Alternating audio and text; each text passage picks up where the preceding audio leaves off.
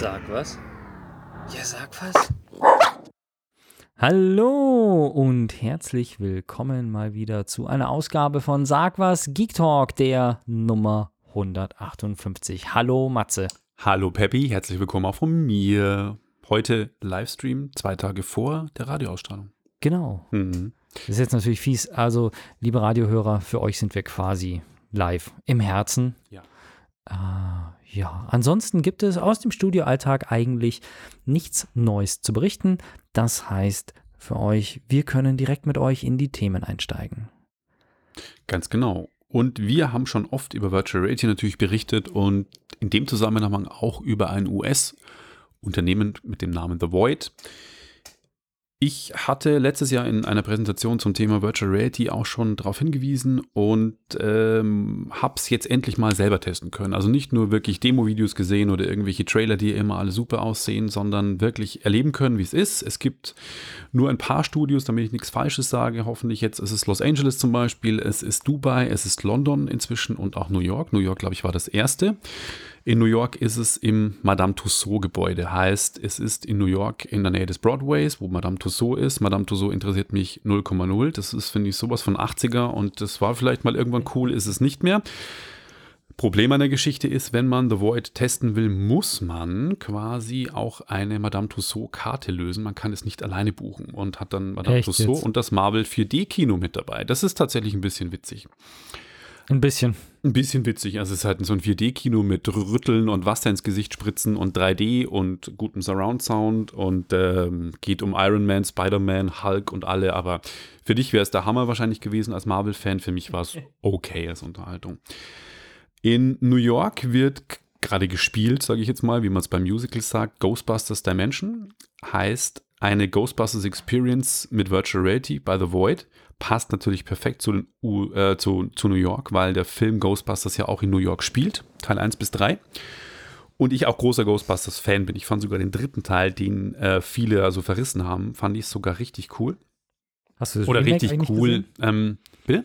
Den Reboot, hast du den auch gesehen? Ja, das ist ja der dritte Teil. Ach, das ist der Ist der dritte dritte Teil, Teil ist der. Reboot mit den Frauen. Genau, richtig. Ah, okay. Ich fand den, der wurde auch echt verrissen, äh, aber ich fand den gar nicht so schlecht. Also, Ja, weiß nicht, ich okay. fand den solide gemacht.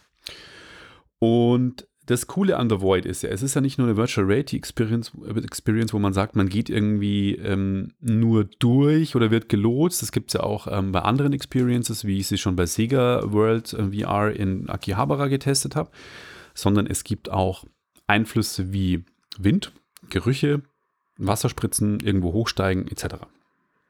Und das fand ich tatsächlich ziemlich cool. Äh, man sieht im Trailer ja schon, um was es geht. Man bekämpft auch gegen den Marshmallow-Mann.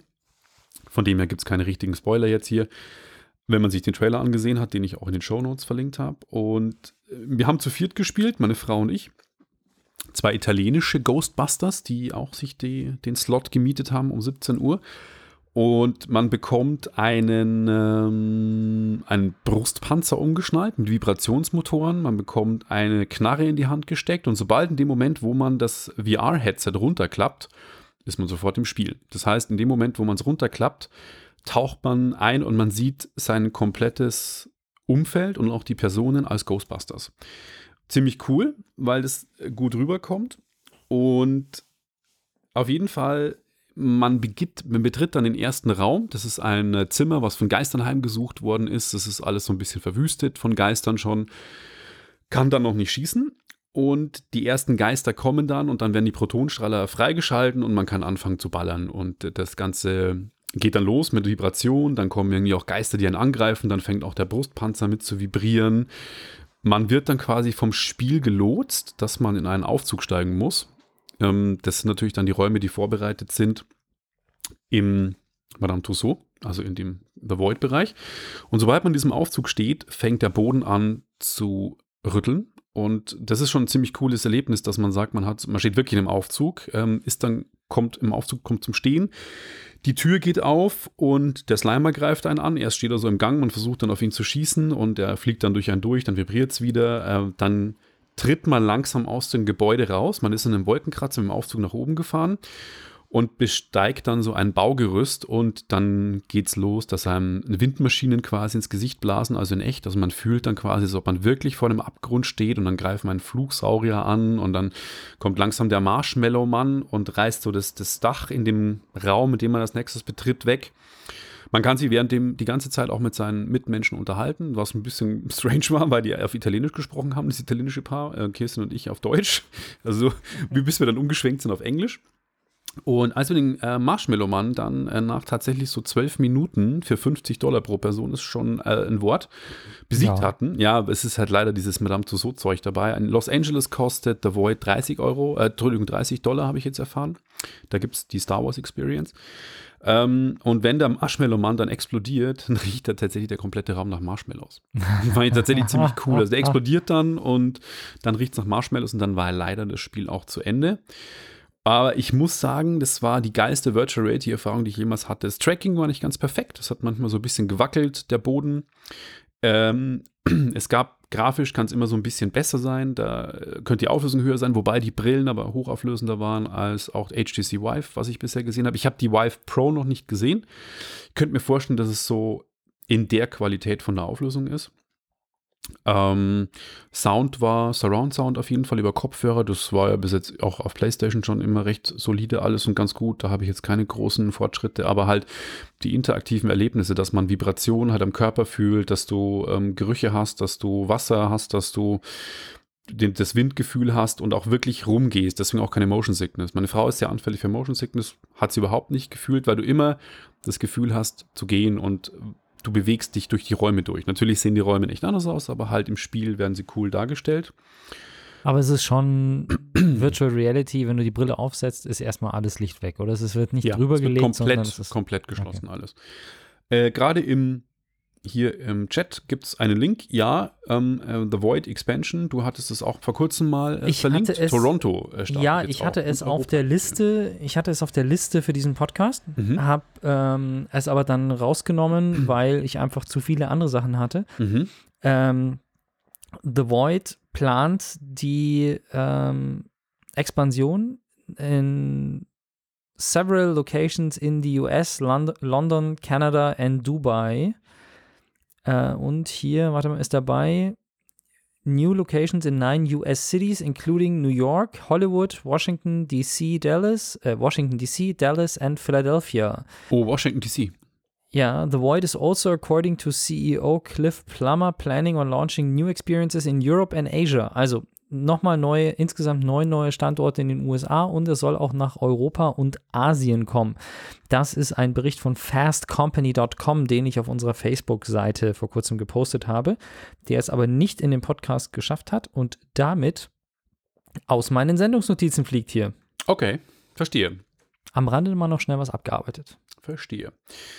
Von dem her war das schon mein äh, Kurzzusammenfassungsbericht von The Void in New York. Und wer die Chance hat und bereit ist, das Geld auszugeben, aber sich für Virtual Reality interessiert, der sollte das wirklich getestet haben, weil es ist, oder Technik-Fan generell ist, weil es wirklich die geilste VR-Experience ist, die ich jemals äh, so in der Form gehabt habe. Und es kommt vielleicht demnächst noch ein zweites. ist doch auch cool.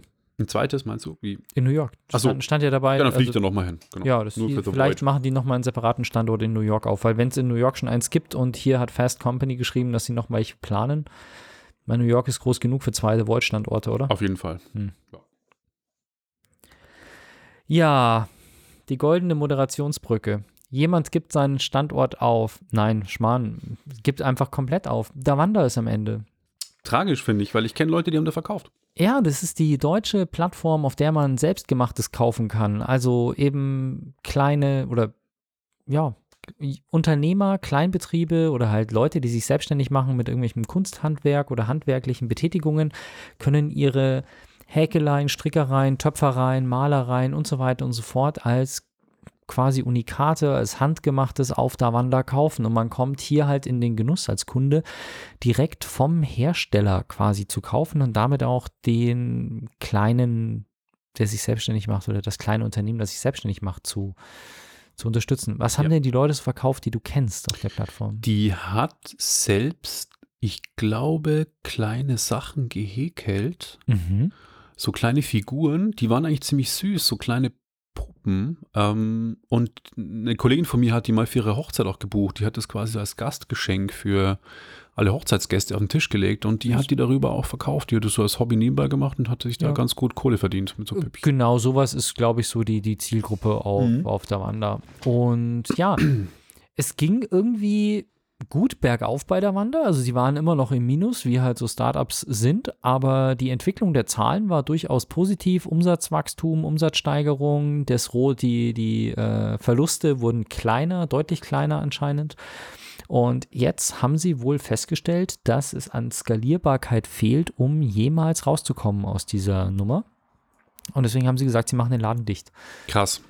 Es gibt eine gewisse Form von Kooperation, also Etsy, der große internationale Anbieter, der quasi das Gleiche macht, der übernimmt die Händler und Kunden von Davanda. Hm. Das heißt, alle Händler werden quasi auf oder ermutigt, zu Etsy zu wechseln. Die beiden Unternehmen haben da wohl auch äh, gewisse Protokolle geschaffen, dass der Umzug gut geht, also Ah, dass du okay. deinen Shop auch umziehen kannst von Davanda direkt auf Etsy, dass das alles äh, passt. Aber es ist definitiv nicht so, dass Etsy Davanda kauft. Okay, das hatte ich mich kurz vermutet. Nee, die ähm, in dem Artikel, ich habe euch den natürlich auch verlinkt auf sagwas.com.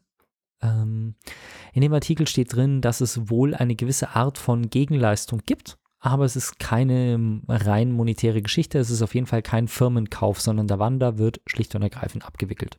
Okay. Ja, ist, ja, wie soll ich sagen, schade. Ich finde es auch schade, Also auf der einen Seite auf der einen Seite muss ich natürlich sagen, das war ein cooles Projekt aus Deutschland, ein cooles Startup. Ähm, ich bin ja immer jemand, der meckert, wenn Startup gegründet, Startups gegründet werden, die schon bei der Gründung schon wissen, wie sie, wie sie den Exit gestalten wollen. Ähm, insofern, man muss das halt unterscheiden. Ich habe den Eindruck, dass der Wander da wirklich was, dass sie das von Herzen gemacht haben. Und ich hätte ihnen gewünscht, dass sie das zumindest noch vergoldet kriegen, wenn sie schon merken, dass es nicht funktioniert, dass Etsy sie wenigstens kauft. Ich hätte sie ihnen vergönnt, wirklich, weil, also, es, ja. Aber die sagen einfach, nee, wir, wir machen zu. Ich hätte sie ihnen auch aus dem Grund ge gegönnt, weil bei dem Verkauf von so einem Unternehmen natürlich dann auch die Mitarbeiter, also abgesehen davon, dass die Leute, die es aufgebaut haben, halt dann was davon haben, aber Ja. vor allem auch die Mitarbeiter, weil so, wenn das Unternehmen abgewickelt wird, stehen die Mitarbeiter halt erstmal auf der Straße, was für die Entwickler wahrscheinlich kein großes Problem sein dürfte. Ich denke, dass die relativ schnell wieder einen Job haben. Also Ja. das ist ja jetzt ein sehr gesuchter Beruf, aber äh, trotzdem. Ja, Naja, ich finde es auch immer schade, wenn ich höre, dass was zugemacht wird. Das ist immer so ein bisschen tragisch. Ich denke immer an die Leute dahinter. ja. Tja, und bei Leuten kommen wir nach äh, Detroit Became Human. Become. Auch was, Become Human. Ja. Auch was mit Leuten, aber Richtig. was ganz anderes als selbstgehäkeltes. Das stimmt. Ich finde, dass wir heute eine wahnsinnig geile Sendung haben, was Übergaben betrifft oder Themenüberleitungen. Du meinst, ich soll es einfach lassen und Nee, ich finde es ohne ganz Referenz geil. auf das alte Ich einfach find's das nächste Thema Nee, angreifen. ich finde es ganz geil, weil dann können wir nämlich auch die Sendung die ultimative Überleitung nennen. Den Titel darfst du dann gleich ins Dokument eintragen, dann habe ich den schon. Gut, die ultimative Überleitung, das notiere ich mir kurz, damit ich es nicht vergesse. Entschuldigung, ultimative Überleitung ist notiert. Gut, Detroit Become Human. Ähm, Wer ist Detroit? eine Stadt. Ich wollte es ja letzte Ausgabe schon machen und ich habe ja extra letzte Ausgabe mir das Spiel zwei Tage vor der Sendung noch besorgt und habe zu meiner Frau gesagt, ey, pass auf, ich muss das Spiel jetzt spielen, weil ich Zwei Tage Recherche spielen. ja. Und dann haben wir es zeitlich gar nicht mehr geschafft. Jetzt habe ich, aber das war gut, weil dadurch hatte ich jetzt mehr Zeit, mich ins Spiel ein bisschen reinzuspielen. Aber jetzt mal eine blöde Frage. Funktioniert die Ausrede bei dir oder? Doch, die funktioniert wirklich. Also es ist, wird immer gegrinst, ja, so, mhm, genau. Okay. Aber ähm, wenn es dann wirklich Thema ist, dann äh, ist es doch irgendwie, wird es akzeptiert. Äh, das muss ich mir merken, ja. ja, du musst Okay. einfach sagen, du musst Themen vorbereiten. Du hast, sonst, äh, du, du hast einen gewissen äh, Erwartungsdruck auch zu erfüllen. Und Detroit Become Human. Jetzt hatte ich mehr Zeit, es zu spielen. Ich denke mal, so bei 70 Prozent bin ich. Um was geht's? Es, So weit schon. ja, es, ich habe dann doch vom Urlaub noch viel spielen können. Ähm, es geht, das Spiel ist das neue Spiel von Quantic Dream, französisches Entwicklerteam um David Cage. David Cage ist nicht sein wirklicher Name, er ist eigentlich ein Franzose und hat einen anderen Namen. Das ist ein Künstlername. Der hat Spiele wie Fahrenheit damals auf PlayStation 2 gemacht, dann auf PlayStation 3 Heavy Rain und Beyond Two Souls. Und nun sind wir bei seinem langjährigen Projekt Detroit Become Human. David Cage und Quantic Dream sind bekannt für Filme, äh, Entschuldigung, sage ich es schon, ein freudscher Versprecher für Spiele, die wie Filme sind. Heißt, die Spiele sind, die werden nie glorreich sein durch wahnsinnige Interaktivität und durch revolutionäres Spieldesign, weil es geht im Prinzip darum, ähm, die Geschichte und das Leben eines Menschen, in dem Fall sind es drei Story, ähm, Story-Stränge, die man parallel spielt. Die wird so erzählt. Oft kreuzen sich diese Stränge dann auch und dann weiß man, okay, ein Aha, man sieht es dann aus verschiedenen Perspektiven oft. Und das Spielprinzip bezieht sich eigentlich darauf, dass es um im richtigen Moment den richtigen Button zu drücken bei Actionsequenzen, damit dann sich die Handlung weiterspinnt oder in eine gewisse Richtung geht. Oder den Stick in eine Richtung zu drücken, um irgendwas aufzuheben. Oder schnell über das Touchpad zu rütteln, um was wegzuwischen. Oder den Controller schnell nach oben zu reißen, um irgendwie hochzuspringen in einer Actionsequenz. Und die Geschichte dreht sich um Androiden. Heißt, in der Zukunft ist die Menschheit äh, wie in dem Film iRobot mit Androiden umgeben, die ihnen das Leben erleichtern und ihnen alles Mögliche abnehmen. Da geht es aber auch von sechs Androiden über den Diener bis zur klassischen Hausfrau, bis zum Ober, bis zum zur Krankenschwester, alles. Es werden quasi die ganzen Tätigkeiten, die von vielen Leuten leider nicht mehr gerne erledigt werden. Sex zum Beispiel. Ja, Sex zum Beispiel. Ähm, das ist auch ein kritisches Thema, dass alle bloß noch Sex mit Androiden haben wollen, weil es ihnen anders zu kompliziert ist, weil sie keine Beziehung haben wollen, was ja Stress bedeutet. So, der Android macht ja, was du möchtest und wann. Ähm, und das ist die Zukunft quasi. Und der kritische Unterton von dem Spiel ist immer, dass diese Androiden mehr oder minder teilweise schlecht behandelt werden und darauf hindern, eben sich ein bisschen zur Wehr setzen. Also ich kann das auch noch nicht so viel sagen, ich will auch nicht spoilern. Mhm. Become Human heißt quasi menschlich werden und dadurch ergibt sich auch schon der Sinn des Spiels. Diese Androiden entwickeln ein Bewusstsein und versuchen auszubrechen aus ihren festgefertigten Strukturen. Und dann passieren Sachen, dann passieren Morde dann teilweise auch, die man dann mit einem Detektiv-Androiden, der auch einen menschlichen Partner hat, dann versucht aufzuklären. Wiederum hat man einen anderen Androiden, einen weiblichen Kira, glaube ich, heißt sie, die in einem Haus mit einem gewalttätigen Vater und deren achtjähriger Tochter, glaube ich, lebt und die Tochter dann irgendwie raus soll, weil der Vater halt ein totaler Drogi ist und sie mhm. schlecht behandelt. Und ein anderer ist ein Android, der für einen ähm, im Rollstuhl sitzenden Maler, der von Willem Dafoe übrigens gespielt wird im Spiel. Oh. Ähm, also die haben auch immer gute Schauspieler mit dabei. Das war schon in den alten Spielen, war es Alan Page teilweise und David Bowie hatten sie auch schon mal ein Spiel in der Hauptrolle. Und dieser Android ist eben für den im Rollstuhl sitzenden Willem Dafoe der Diener quasi, aber der behandelt ihn auch gut. Und dann werden verschiedene Handlungsstränge erklärt, was passiert und ähm, Menschheit. Es ist teilweise ein bisschen plakativ, was so die Story betrifft. Ja, man hat dann irgendwann verstanden, die Androiden werden schlecht behandelt und das ist äh, irgendwie alles verwerflich, was passiert und warum sie ausbrechen. Aber es ist grafisch top. Es sieht wirklich aus wie ein Film. Es ist ähm, richtig cool äh, erzählt. Spieldesign, wie schon erwähnt, nicht revolutionär. Dafür stresst sein auch nicht, weil du kannst im Prinzip, du kannst Charaktere sterben lassen, aber die Story geht trotzdem weiter. Und du siehst auch am Ende jedes Abschnitts, wie du im Handlungsbaum dich verhalten hast und das motiviert den Level nochmal zu spielen, zu sagen, ah, was mache ich denn an dieser Stelle anders, damit ich in einen anderen Handlungsbaum komme. Und das ist so, davon lebt das Spiel. Also es hat ein Replay-Value, dass man es immer wieder spielt. Was ich selten mache. Ich spiele Spiele eigentlich fast nie zweimal, aber da überlege ich mir wirklich zu sagen, hm, was würde ich jetzt in der Situation entscheiden? Ich entscheide immer moralisch, du hast dann auch rechts oben eine Anzeige, wie sich es moralisch, ob du dich jetzt mit dem Charakter besser gestellt hast oder schlechter. Geht im Fall nach unten oder nach oben, je nachdem. Und oh Mann. macht Sinn. Also ich finde das echt faszinierend. Ein ziemlich erwachsenes äh, Spiel vom Spieldesign und äh, mir macht es bisher gut Spaß und um die Tests zu zitieren, die ich gelesen habe, es ist bisher das beste Quantic Dream Spiel und das ist ja auch nicht verkehrt, weil bisher waren die alle nicht so schlecht. Ich habe relativ kurz nachdem es rausgekommen ist, also schon vor dem letzten Podcast, irgendwie so eine halbe Stunde Intro gesehen. Ja. Eine halbe Stunde YouTube Gameplay. Ja. Und ich habe mich echt gewundert, weil ich dann irgendwann einfach nur noch so durchgesäppt habe und irgendwie nie eine Stelle gefunden habe, wo das wie ein Spiel ausschaut. Das sah immer noch so aus, wenn man so zwei, drei Sekunden laufen hat lassen. Es sah immer noch so aus, als wäre man in einer Intro-Sequenz, wo einfach nur ein Film läuft. Mhm. Jetzt weiß ich warum. Mhm. Und gibt es zu dem Thema nicht auch gerade wieder einen neuen Film? Ich weiß mit, nicht. oh, wie heißt denn dieser eine spanische, äh, mexikanische Schauspieler? Äh, Antonio Banderas. Benicio del Toro. Nee, ich glaube Antonio Banderas ist es. Der, ähm, da gibt es auch so einen so einen Film, wo es um Droiden und, also um, um Androiden geht. So in der Okay. Richtung.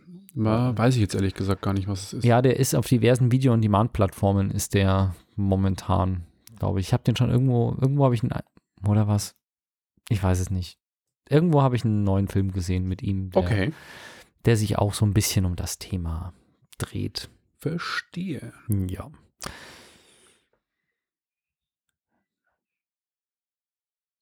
Die goldene Moderationsbrücke ist diesmal Schweigen. Ich habe keine Ahnung, wie Ähm, Moment, ich das irgendwie. un- zu finden. Ähm, wir kommen Zurück von, zum Menschen. Nee, wir kommen von einer etwas tragischeren Geschichte mit verschiedenen Menschen zu einer etwas lustigeren Geschichte mit vielen Menschen.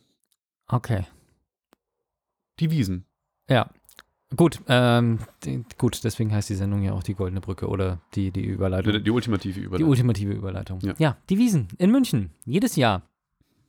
Zuverlässig. Immer im September, das Oktoberfest.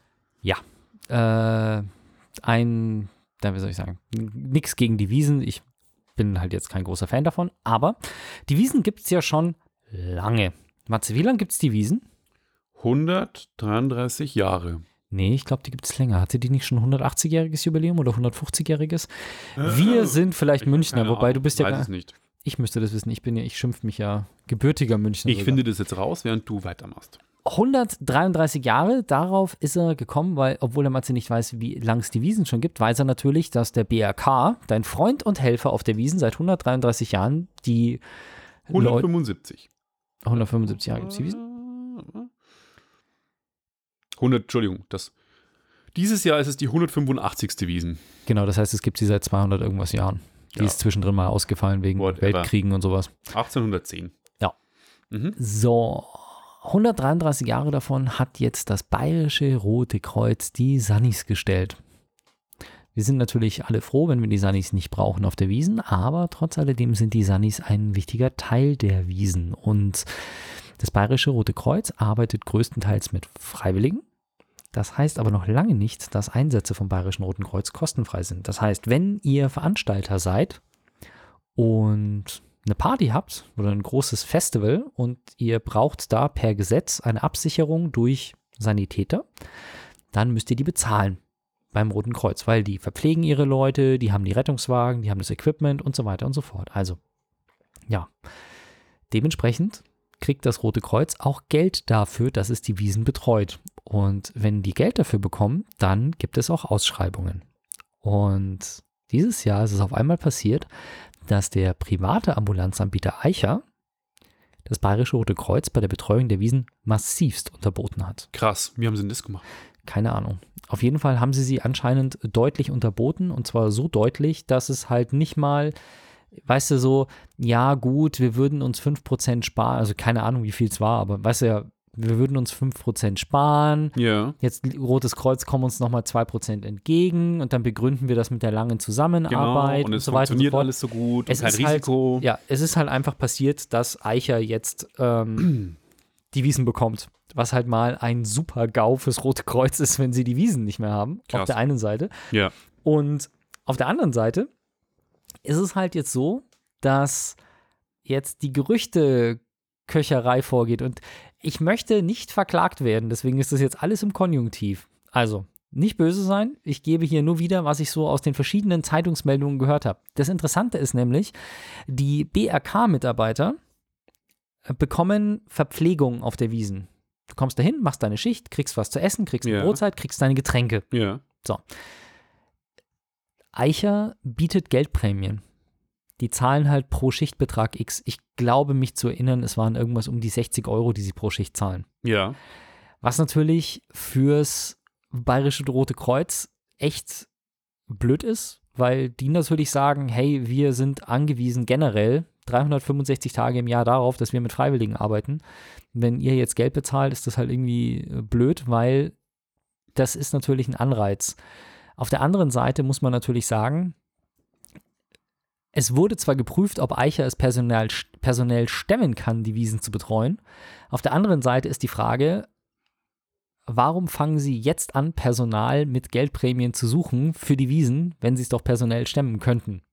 Ja, Also es verdächtig. gehen jetzt schon die, wie gesagt, wir, wir können nicht reinschauen, wir wissen es nicht, wir wollen Eicher auch nichts unterstellen, aber es kommen jetzt schon Gerüchte in Diskussionen auf. Auf der einen Seite eben Unmut vom BRK, weil sie die Wiesen verloren haben, weil sie Angst haben, dass ihnen die Freiwilligen weglaufen und sie davon langfristig Schaden nehmen. Auf der anderen Seite kommen natürlich die Gespräche auf, ist Eicher überhaupt in der Lage, das zu stemmen? Und das ist natürlich eine, ja, ich bin gespannt. Ich denke, dass das, das ist so ein Thema, was irgendwie so ein bisschen unten, es, es kommt in den Lokalnachrichten schon mal. ja. Und weil es ein München-relevantes Thema ist, dachte ich mir, wir sprechen es mal an. Ja, aber so, hm, es ist jetzt nicht so die große Nummer, die auf der Titelseite von der Zeitung hängt, aber es könnte da sich noch was Interessantes ergeben, was da so passiert quasi. Im Sommerloch, wenn wir auf, die, auf die News ausgehen, so gerade im Mitte August, äh, Mitte Juli bis Anfang September, kann man sowas gerne mal als ein Monat vor Wiesenstart als Thema machen. Ich denke mal, die TZ oder der, der Merkur wird dann schon irgendwie sowas Titelseite nehmen. Skandal um Rettung. Ist die Wiesen jetzt noch sicher, wenn was passiert? Ich könnte mir schon vorstellen, dass sowas kommt. Achso, du meinst auch titelseitig. Ja, Naja, doch, also, das, wenn da Sommerloch ist, da wo sie ja gern dann ihre Inter Interviews abballern, keine Ahnung, der Merkur trifft Söder und dann so langweilige Mhm. 15 Seiten Interviews abdrucken, dann kann man genauso gut so eine Titelstory machen. Wenn Ja. nichts anderes Schlimmes, Gott sei Dank, passiert. Aber letzten Endes, jetzt mal ganz im Ernst, wenn die Sanitätsversorgung nicht sichergestellt ist auf der Wiesen, Ja. das wäre durchaus ein Problem. Ja, das ist auch ein Problem. Also, das Also- wäre für mich auch fast ein Grund, äh, die Wiesen zu meiden. Ich mache es ja eh nicht mehr so viel. Ich gehe zweimal hin beruflich, das war's. Aber das ist tatsächlich so ein Punkt, wenn was wirklich passiert, dann ist es scheiße, wenn es einfach nicht abgedeckt ist mit guter Versorgung. Ich bin mir auch, also es ist halt, es gibt gesetzliche Regelungen, wie viel Sanitätspersonal du für eine gewisse Menge an Besuchern zur Verfügung stellen musst. Und ähm, wenn du das nicht erfüllen kannst, dann bin ich mir nicht sicher, was dann passiert. Ähm, ich schätze mal, dass sie dann, wenn schon, vermutlich bei anderen Diensten einkaufen würden und dann halt massiv draufzahlen und das schnell wieder verlieren. Aber so wie ich das gelesen habe, haben sie die jetzt erstmal für drei Jahre. Krass. Ja. Es tut sich was in München. Allerdings, Die allerdings. Alteingefleischten gehen und die anderen kommen. Mit diesem Ausspruch von Peppy leiten wir über zu einer musikalischen Pause. Nur im Livestream aus rechtlichen Gründen und äh, am Download leider nicht mehr. Ich hatte die Gelegenheit, letztes Wochenende auf dem Tollwut in München das Dicht- und Ergreifend-Konzert zu besuchen. Und Dicht- und Ergreifend hatte ich nie so wirklich am Schirm, fand ich immer okay. Aber äh, nachdem ein Arbeitskollege von mir, den wir auch schon vorgestellt haben, der Schrax, mit seinem Album von der Isar zur Goldach, mit äh, beim neuen Dicht und Ergreifend Tour und Album als Vorband im März aufgetreten ist, hat er mir Gästelistenplätze besorgt und ich war positiv überrascht von diesem absolut geilen Konzert, wie was die für eine Show abgeliefert haben und wie sympathisch die waren und es war ausverkauft. Ich war schon auf meinem vierten, glaube ich, auf dem vierten Tollwood-Konzert und das war Cypress Hill, das war Max Herre, also wirklich große Acts und die waren alle nicht ausverkauft. Und Echt? das war wirklich ausverkauft und Okay. wirklich sogar die Reihe in hinten. Ich meine, wer geht auf ein Hip-Hop-Konzert und setzt sich dann ganz hinten hin auf die Stufen? Keiner, weil jeder abgehen will. Und das war hinten auch voll. Also die Sitzplätze waren voll. Wo ich, das habe ich noch nie erlebt auf dem Tollwood und dachte mir, okay, die Respekt. Jungs müssen gut sein. Und die haben auch echt so eine sympathisch geile Show abgeliefert. Und auch der Sound, mein äh, Kollege, der Tobi, der Schrax, war auch auf der Bühne und hat bei einem Track mitgerappt, was ich auch nicht wusste, was ich ziemlich geil fand dann irgendwie auch. Äh, lange Rede, kurzer Sinn. Das neue Album von Dicht und Ergreifend, Ghetto Minix O, war, ist seit März, glaube ich, draußen inzwischen. Und wir hören jetzt äh, Wach vom Wecker. Und nach dieser kurzen musikalischen Pause sind wir dann auch wieder zurück.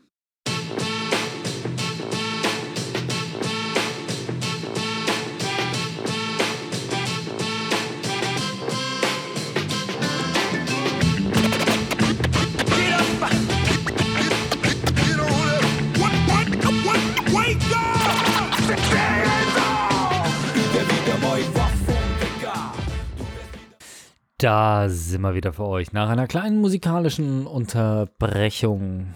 Genau, dicht und ergreifend mit Wach vom Wecker aus dem Album Ghetto Minix O. Äh, ziemlich cool, die Jungs sind immer noch auf Tour, sind noch unterwegs. Album finde ich für ein Mundart-Album richtig cool. Sind ein paar Tracks dabei, die so ein bisschen anstrengend sind, so viel Blasmusik, aber grundsätzlich äh, wirklich sympathisch und vor allem die Jungs gingen, glaube ich, gerade richtig steil und da bin ich gespannt, was da die nächsten, tatsächlich die nächsten Jahre noch passiert, weil ich hätte nicht gedacht, dass die so viel Erfolg haben. Das erste Album war okay, da dachte ich mir, das wird so ein lokales Phänomen bleiben, aber ich glaube, die könnten auch über Bayern hinaus mal durchstarten.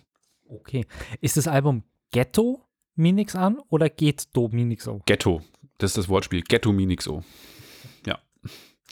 Die haben auch äh, eine kurz coole Anekdote, die hatten auf dem Konzert äh, Fanshirts mit dem Logo der amerikanischen Rapgruppe Mob Deep und die haben das umgewandelt. Ich habe mir gedacht, das ist ein Mob Deep Shirt mit so einem Rot oben und schwarze Schrift und da stand einfach nicht Mob Deep, sondern Mord Step drauf. Und ich musste so lachen, weil ein Haufen Leute dieses Shirt Mord Step anhatten.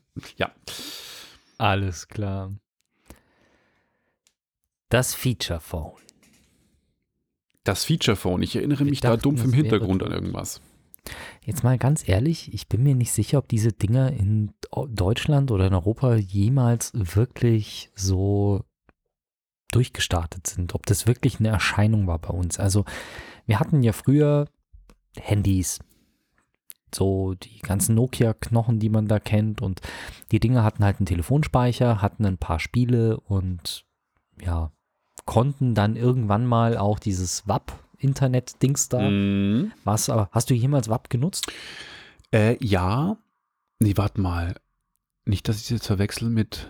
Das Doch, war diese doch. abgespeckte Version, wo du irgendwie auf dem Handy-Display in schwarz-weiß irgendwelche Webseiten aufrufen Nee, die hatten sogar farbig dann. Ich hatte nämlich dann schon ein Samsung-Telefon, glaube ich, das Farbe hatte. Und dann habe ich mir da sogar über WAP mal einen Klingelton runtergeladen. Wow. Das hat mich drei Euro gekostet, oder glaube ich. Gut, aber so wirklich viel hat man das, glaube ich, nicht genutzt. Das Nein. ist nie so durchgestartet wie Nein. geplant. Und es gab zwischendrin, also es gab durchaus bei uns auch so Telefone wie den Nokia Communicator zum Beispiel, der dann so ein Symbian OS drauf hatte, wo man dann verschiedene Apps installieren konnte und noch eine Tastatur hatte und so Späße. Aber bei uns kam dann irgendwann das Smartphone, 2007 glaube ich, das iPhone. Und seitdem haben wir eigentlich Smartphones. Und die meisten Leute sind, glaube ich, von so Dingern, mit denen man telefoniert und SMS schreibt, relativ schnell dann ohne Zwischenschritte auf ein Smartphone umgestiegen. Egal ob iOS oder Android, was auch immer. Es gibt aber auch noch die Feature Phones. Das ist so eine Sache, die haben dann halt ein Farbdisplay, haben die Möglichkeit, ein bisschen besser im Internet zu surfen, aber noch sind trotzdem noch so Telefone mit Tastatur. Es gibt zum Beispiel, habe ich jetzt gelernt, dass Nokia, ich glaube, ist es 8810? Nee, 8, Oh, du brauchst mich nicht. fragen. 8110. 8110 Nokia. Schauen wir mal schnell. Ähm, ja, genau, das Nokia 880. Das Handy an sich, das 88, äh, das 8110, das alte, kennst du mit Sicherheit auch. Das war die Banane aus Matrix. Das war das Ja. 8110, glaube ich. Ja. Und das gibt es jetzt wieder von Nokia als Feature Phone. Das ist wirklich ein Handy mit einem etwas größeren Display, als man es früher hatte. Ja. Ähm, es hat aber trotzdem unten diesen Schieber mit der Tastatur drunter und das Ding kann halt ein bisschen mehr als das Telefon früher konnte, kann aber nicht so viel wie ein richtiges Smartphone. Installiert auf den Dingern ist KaiOS, K-A-I-O-S. Was auch immer KaiOS ist. Das ist ein Betriebssystem für Feature Phones. Okay. Und dieses Nokia kostet 88 Euro. Ist ein 4G-Smartphone, Okay. kann Microsim, kann Nanosim. Und da gibt es eine Firma, die jetzt gerade ganz massiv investiert hat. Und zwar 22 Millionen Dollar wurden in KaiOS investiert von Google. Ach, krass. Ähm, es ist tatsächlich so, dass in den wirtschaftlich schwächeren Ländern, also natürlich, wenn man sowas sagt, vor allem natürlich diverse Länder in Afrika, Indien ist dafür wahrscheinlich ein heißer Kandidat, ein paar andere Länder in Asien, also Schwellenländer, sage ich jetzt mal, ähm, da finden solche Telefone halt Verbreitung. Und da ist Google natürlich ganz gut mit dabei, weil wenn du dir jetzt mal die großen oder die, die westlichen Märkte anschaust, USA, Europa, wie viel Prozent der Bevölkerung schon Smartphones haben, wie viel Prozent noch interessante Kundschaft sind, oder das ist ja auch dieses Problem mit Facebook. wenn du dir die Wachstumszahlen von Facebook anschaust, und das ist immer so ein bisschen ähm, äh, trügerisch. Statistik kann verwirrend sein und Statistik kann man auslegen, wie man will, aber zum Beispiel Facebook kann halt einfach nicht mehr wachsen. Das liegt nicht daran im Prinzip, dass Facebook jetzt nicht mehr so interessant ist, sondern du hast das Problem, wenn du wachsen möchtest und du hast einen Markt schon zu 100% oder zu 95% durchdrungen, kannst du in diesem Markt einfach nicht mehr wachsen. Und das ist, glaube ich, zum Beispiel ein Problem, was Facebook hat, dass die einfach in Europa und den USA eine so dermaßen große Abdeckung haben, dass eigentlich jeder Facebook kennt und jeder, der einen Account möchte, hat schon einen. Deswegen ist das Wachstum hier halt einfach beschränkt. Ja. Und deswegen sind die Märkte, in die die großen Online-Firmen drängen, jetzt natürlich in den Ländern, wo die Durchdringung mit Internetzugang noch nicht so hoch ist. Und dafür bietet es sich natürlich an, in Betriebssysteme zu investieren, die auf Geräten laufen, die günstiger sind. Also quasi Telefone, die eben auch für ärmere Bevölkerungen erreichbar sind.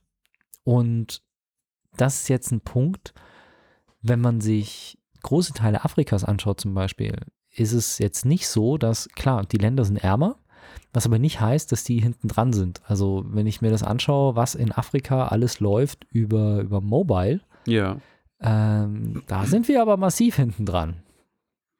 Das stimmt. Das ist ein richtiger krasser Markt, weil die natürlich keine Leitungen mehr verlegen. Rentiert sich für die gar nicht mehr. Die schicken halt alles über mobile Daten. Genau, also ähm, das ganze die ganze Thematik Festnetztelefonie ist in weiten Teilen Afrikas einfach übersprungen worden. Da stehen halt jetzt Mobilfunkmasten und die Leute telefonieren mit Handys. Aber auch die, zum Beispiel die Thematik Banking, Online-Banking, wie viel du dort an Überweisungen und so weiter einfach online machst. Und ich habe das gemerkt, als wir in, in Sansibar waren. Sansibar ist ein, oder auf Sansibar liegt das Jahresdurchschnittseinkommen bei 250 US-Dollar. Okay.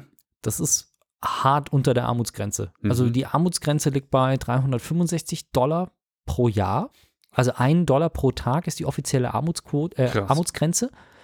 Und in Sansibar liegt das Jahresdurchschnittseinkommen bei 250 Dollar. Also es ist echt wenig. Krass. Aber wir haben da jemanden kennengelernt oder uns mit jemandem angefreundet, der da ein kleines Café betreibt und dem haben wir dann geholfen quasi, weil er eine Webseite wollte und wir haben geholfen, eine Domain zu registrieren und ihm das erklärt, wie er das alles machen muss mit WordPress und so.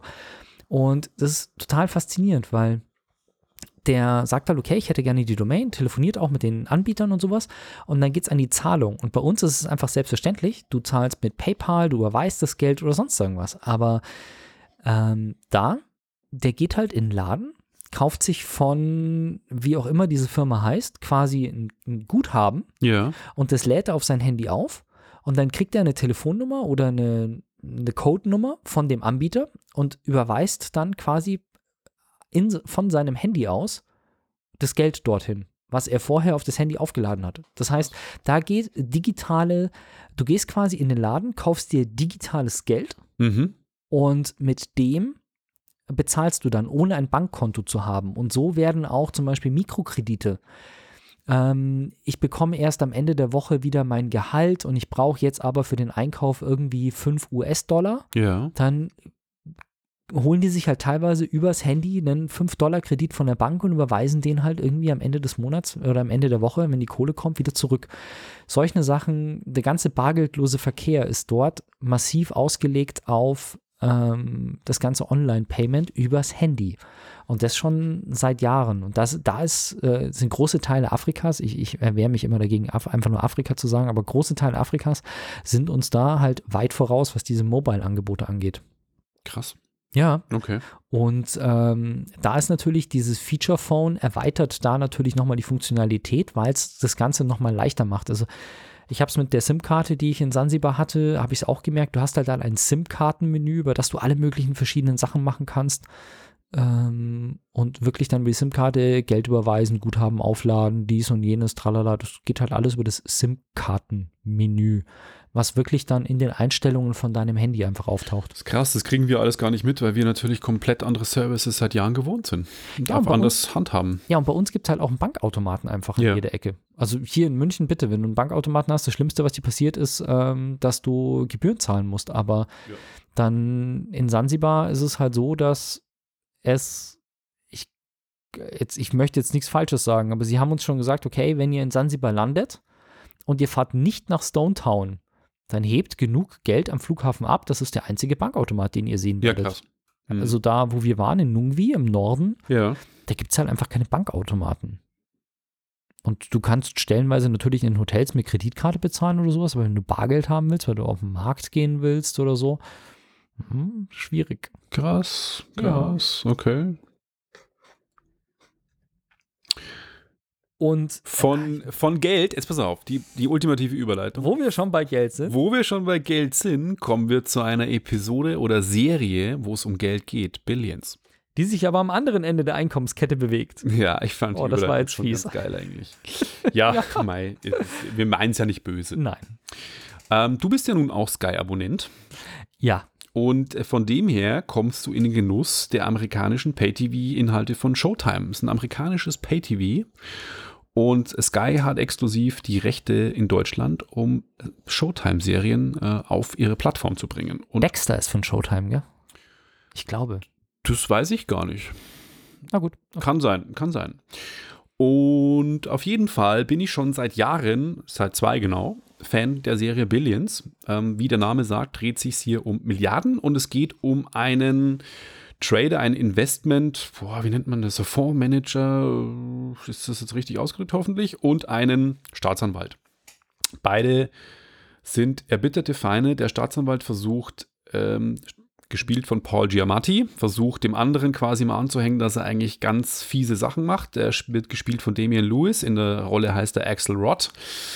Ähm, und der hat eine Firma, die heißt X Capital. X Capital ist schon immer am Rande des Illegalen, was die so für Geschäfte machen. Und in Oh, jetzt kann ich eigentlich gar nicht so viel erzählen, was ein Spoiler ich ziemlich viel. Krass. Ja, gut. Auf jeden Fall ähm, in Staffel 3 hat er Schwierigkeiten zu traden weiterhin und gibt dann quasi vieles aus der Hand und der Staatsanwalt hat irgendwie auch Probleme, ihn zu verfolgen. Und jetzt merke ich gerade, dass ich zu dem Thema nicht so viel sagen kann, weil sonst würde ich wirklich zu viel spoilern für Staffel 1 und 2. Es ist aber trotzdem so, dass die Serie aufgrund oder davon lebt, dass beide Charaktere ziemlich krasses Charisma haben und sich gegenseitig an den Karren fahren. Das ist wahnsinnig komplex. Also wenn man sagt, House of Cards ist mir zu komplex, dann ist auch Billions nichts. Es ist nicht so entspannt, sich abends hinzusetzen und zu sagen, ach, du musst dich echt konzentrieren. Es ist, du musst auch ein bisschen einen Plan haben von diesen ganzen Geldgeschäften. Aber wenn du dich darauf einlässt, ist es teilweise, du klatscht in die Hände, weil du denkst, krass, was die gerade wieder für Nummern abziehen. Also es ist wirklich zum in die Hände klatschen, weil es krass ist, was sie machen. Ich glaube, dass es in dieser Geldgeschäftsbranche auch so zugeht. Das ganze Spiel in New York. Ähm, es ist auch so ein bisschen eine, eine Fantasy-Welt, weil da fliegt dann das, die, die, Sö- die Söhne von Damian Lewis, Axelrod, fliegen dann mit dem Hubschrauber zu ihrem Baseballspiel und die leben in einem Penthouse in New York, ähm, wo du denkst, krass, dann haben sie ein Haus in den Hamptons. Also es ist alles so, Denver Clan geil, aber halt mit krassen Charakteren, die so ein bisschen schmutzig sind, aber so extrem krass. Auch die ganzen, die bei in der Firma, in dieser Investment äh, Capital Firma arbeiten, das sind auch so krasse Charaktere. Da gibt es den So Dollar Bill und äh, also wirklich verrückte Typen. So quasi Denver Clan-Style mit Trump-Atmosphäre. Ja, ohne aber wirklich diesen, diesen Schmonzetten, Romanzen, Schmarrn von Denver Clan, äh, so wie ich das so mitbekommen habe bei meiner Mutter, als die das geschaut hat in den 80ern, sondern halt wirklich, ähm, klar, es gibt schöne Menschen, schöne Ladies, schöne Typen und geile Autos, aber halt auch, was die für Geschäfte durchziehen, die so durchgefädelt werden oder hintenrum reingefädelt werden, wo du dir am Anfang der Episode oft denkst, hm, warum wird mir diese Geschichte jetzt gerade erzählt? Warum sind die jetzt da? Und dann wird quasi erzählt, was überhaupt der Grund war, warum sie mit dem und dem Geschäfte machen. Es ist wirklich schwer zu beschreiben. Ich würde ihm mal eine Chance geben. Ich weiß, House of Cards war euch so ein bisschen zu anstrengend, weil es abends auch nichts ist zum sie bröseln lassen. Aber Billions würde ich eine Chance geben, weil es ist wirklich von den Charakteren und die Schauspieler, die sind sensationell gut. Wirklich, richtig. Vielleicht gucke ich mal rein, wenn ich aus meinem, ich bin moment, ich brauche momentan irgendwie so sinnlos Berieselung. Ja, das So kenn ich, nach Hawaii teilweise. 5.0 bin ich jetzt gerade bei SWAT gelandet. Das ist so, da kann man auch nebenbei mal Angry Birds spielen oder halt auch mal irgendwie kurz nicht hingucken. Das, das Ja. tut mir gerade ganz gut abends. Billions auf jeden Fall, dritte Staffel ist durch. Äh, vor drei Wochen, glaube ich, ist die letzte Folge gelaufen, amerikanischen Pay-TV, dann auch äh, einen Tag später hier auf Sky und ähm, ist, glaube ich, jetzt noch online auf Sky ein paar Wochen und ich würde auf jeden Fall reinschauen, weil es wirklich lohnt. Alles klar. Zu guter Letzt haben wir nochmal ein Thema aus Deutschland und insgesamt zwei Themen, die mit Google zu tun haben. Oh, aus Google- Deutschland, Google-Themen aus Deutschland. Ein, ein Google-Thema aus Deutschland. Ähm, Google Pay. Der kontaktlose Bezahlservice von Google ist jetzt auch in Deutschland gestartet. Zeit Trerä, wird's. trerä. Ja, aber halt wie? Also das Bin ich ist, gespannt. Ja, kannst du es halt komplett in die Tonne treten für 95 Prozent der Benutzer wahrscheinlich. Also ich habe natürlich mir die App installiert, nachdem es dann endlich mal ging und ähm, dann habe ich auch sofort meine Kreditkarte gezückt und habe die Kreditkarte eingerichtet. Dann sagte Google, danke, dass wir deine Kreditkarteninformationen bekommen haben, nutzen kannst du sie aber nicht, Warum? weil die Bank, bei der ich bin, nicht teilnimmt. Also Ach, es das gibt geht nur mit bestimmten Banken. das geht nur, wenn die Bank, die dir die Kreditkarte ausgestellt hat, da teilnimmt. Und da gibt es halt, keine Ahnung, ich weiß es nicht, zwei oder Toll. so. Also es gibt irgendwie wahrscheinlich 15 Kunden in Deutschland, die Apple Pay, äh, Google Pay nutzen können. Weil es halt, es ist nicht so, dass du sagst, okay, oder so zumindest habe ich es verstanden, es ist nicht so, dass du sagst, die Visa-Karte wird unterstützt oder die Mastercard wird unterstützt, sondern du musst Kunde bei Bank XY sein, damit du diesen Service nutzen kannst. Und das geht halt irgendwie, weißt du, ich stelle mir sowas so vor, dass ich sage, ich gehe in den Laden, ich halte mein Handy hin und dann sagt Google, hey cool, ähm, du bist uns jetzt äh, 15 Euro schuldig, wie möchtest du die bezahlen? Mit der Kreditkarte, die du bei uns hinterlegt hast? Mit dieser Kreditkarte? Möchtest du, dass wir es von deinem Bankkonto einziehen? Möchtest du das von deinem PayPal-Guthaben bezahlen? Keine Ahnung, ich wünsche mir da halt irgendwie so, dass es, dass es cool ist. Ja. Ich habe einen Frosch im Hals.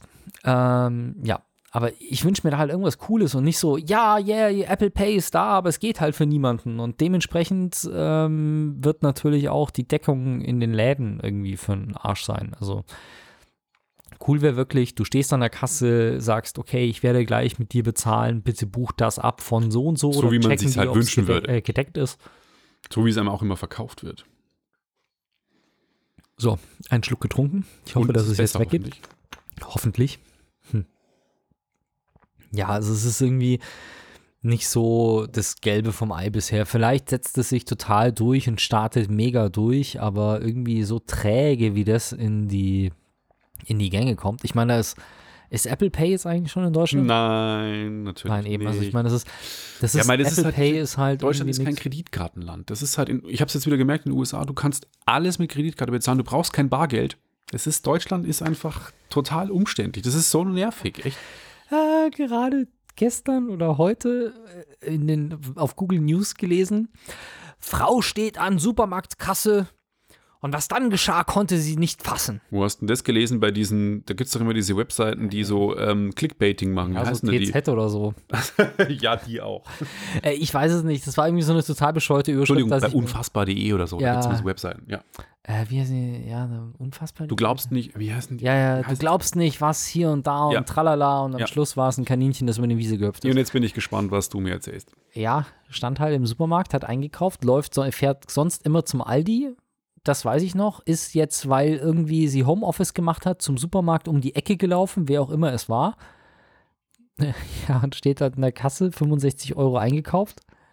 Zieht die Kreditkarte, sagt die Kassiererin, nee, Bar oder EC? und ich denk so, okay, ja dann, äh, Ja, geht halt nicht ja. ich gehe dann mal. ja, das ist irgendwie so, keine Ahnung, ich, gut, auf der anderen, ja. Im Chat wird äh, dir gerade Convenient. N26 empfohlen. Das ist dieses Finance-Startup, die ja auch gerade so auch von Tencent, glaube ich, oder von Ali irgendwas gefördert werden. Hm. Bringt dir aber auch nichts, weil äh, beim Aldi mit N26 bezahlen, da sagte der Aldi auch, ja. Ja, die haben eine Kreditkarte. Da kriegst du eine normale Visa-Karte. Ja, Hab's klar. mir schon überlegt. Eine Kreditkarte kannst du auch woanders her haben, aber es geht ja um, es ging ja jetzt um so Systeme ja. wie Apple Pay oder Google Pay, wo du mit deinem Handy bezahlst. Und da ist bringt dir N26 ist dabei bei Google Pay. Was meinst du? Na, ob N26 ist einfach nur ein ganz normales Bankkonto mit einer Kreditkarte. Ja, aber du kannst auch quasi, wenn ein anderer N26-User, dann kannst du auch wie bei PayPal ähm, Geld quasi bar, Ah, äh, drahtlos äh, hin und her schicken. Aber muss halt N26-Kunde sein. Also Ja. das ist jetzt kein Standard wie ein Geld an Freunde Google oder schicken Apple Pay. ich, Das, ja. Geld an Freunde schicken kriege ich normalerweise hin. Mir geht es ums Bezahlen im Laden, dass ich da halt kein, ähm, kein Bargeld brauche und das, naja. Es werden hier gerade NFC-Karten erwähnt. Das heißt, N26 hat NFC-Karten. Aber wer denn die äh, dann wahrscheinlich vom Aldi akzeptiert? Ich weiß nicht, akzeptiert Aldi Der Lidl NFC-Karten? akzeptiert NFC. Ja, der Lidl bei uns und der Rewe, da wo ich regelmäßig einkaufe, die akzeptieren beide NFC-Karten. Das ist unterdessen relativ gebräuchlich. Na gut. Das erkennst du daran, wenn das, ähm, dieses Cash-Terminal ein relativ großes Display hat Ja. und die Display-Umrandung blau leuchtet. Dann ist es normalerweise ein NFC-Terminal. Und dann nimmst du deine Kreditkarte, hältst sie drauf und bis 25 Euro macht er einfach nur Piep und ist fertig. Ab 25 Euro musst du den PIN eingeben. Oder Dann 20. überleg mal, vielleicht zu N26 zu gehen. Äh, Das habe ich bei meiner Bank auch. Ah, okay. Also ich habe schon eine NFC-Karte. Das, das geht da auch, ja. Genau. So, ähm, das, ich drücke hier irgendwie die falschen Tasten und hoffe, dass ich jetzt irgendwie nichts Hoffentlich ist die. Aufnahme noch da. Das zweite Google-Thema ist die Google Podcast-App. Tada! Google hat für Android eine eigene Podcast-App. Ich habe sie installiert. Sie geht, also es geht jetzt. Und sag was, ist auch drin. Es funktioniert zwar nicht, aber wir sind gelistet. Tada! Wir sind in der Liste, aber keiner kann es hören. Äh, du Stell dir kannst vor, es es ist Krieg, hören. aber keiner geht hin. ja, du kannst es hören, wenn du es runterlädst. Ah, okay. Was nicht funktioniert, ist der Stream. Aber das ist nicht nur bei mir so. Es ist ja so, wir benutzen ja den äh, Podlove Podcast Publisher, Mhm. das Plugin. Mhm. Und das ist ja von Tim Pritlove initiiert und deswegen benutzt der das auch für seine Geschichten vermutlich. Und ich habe mir da mal äh, in der Podcast-App, ich habe als erstes Mal Sag was aufgemacht. Hab's gefunden, aufs Play gedrückt und es ging nicht. Da sagte, der sagte irgendwie puffern und sagt dann, nee, funktioniert nicht. Und dann habe ich es gedownloadet, das hat funktioniert und dann konnte ich es auch abspielen. Und ich habe dann äh, Logbuch Netzpolitik einfach mal gesucht und das ist ein Pod äh, Podcast von Tim Pritlove und da war genau der gleiche Fehler. Also ich weiß nicht, ob es ähm, ein Fehler von Google ist, dass die mit den Streams nicht so hundertprozentig zurechtkommen, dass da irgendein Protokoll dabei ist, das die nicht leiden können. Ähm, ich kann es einfach nicht sagen. Ob das irgendwie an dem Podcast, äh, Podlove Podcast Publisher liegt, dann wird das Problem mit Sicherheit bald behoben. Also da bin ich guter Dinge, dass wenn es wirklich an der, an dem Plugin liegt, dass es dann sofort oder demnächst behoben ist.